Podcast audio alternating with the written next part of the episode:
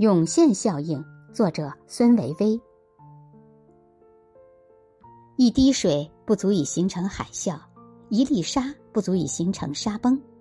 一只蜜蜂无法形成喧嚣的风暴。然而，当个体数量达到一定值，足以形成一个群体时，就会涌现出个体所没有的属性，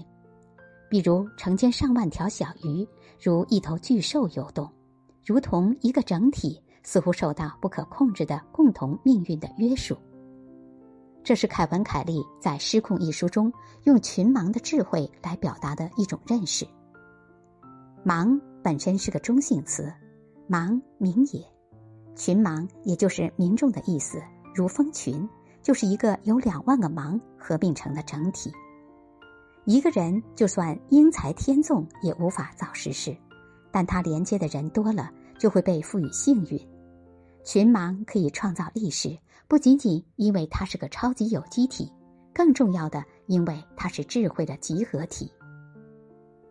如果说互联网是个连接万物的机器，可以从信息层面把人们连接起来；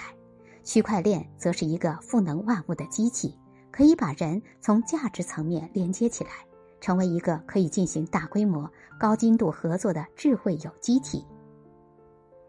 历史上曾经有一种人类叫做尼安德特人，他们的智商很可能比智人的还高，体格也比智人的壮，就单打独斗而言，也比智人更加强悍。但出于某种偶然或必然的原因，智人学会了更大规模的合作，并因为合作秩序的扩展而在生存竞争中胜出。所以，从这个意义上讲，是合作创造了人类。而不是劳动创造了人类。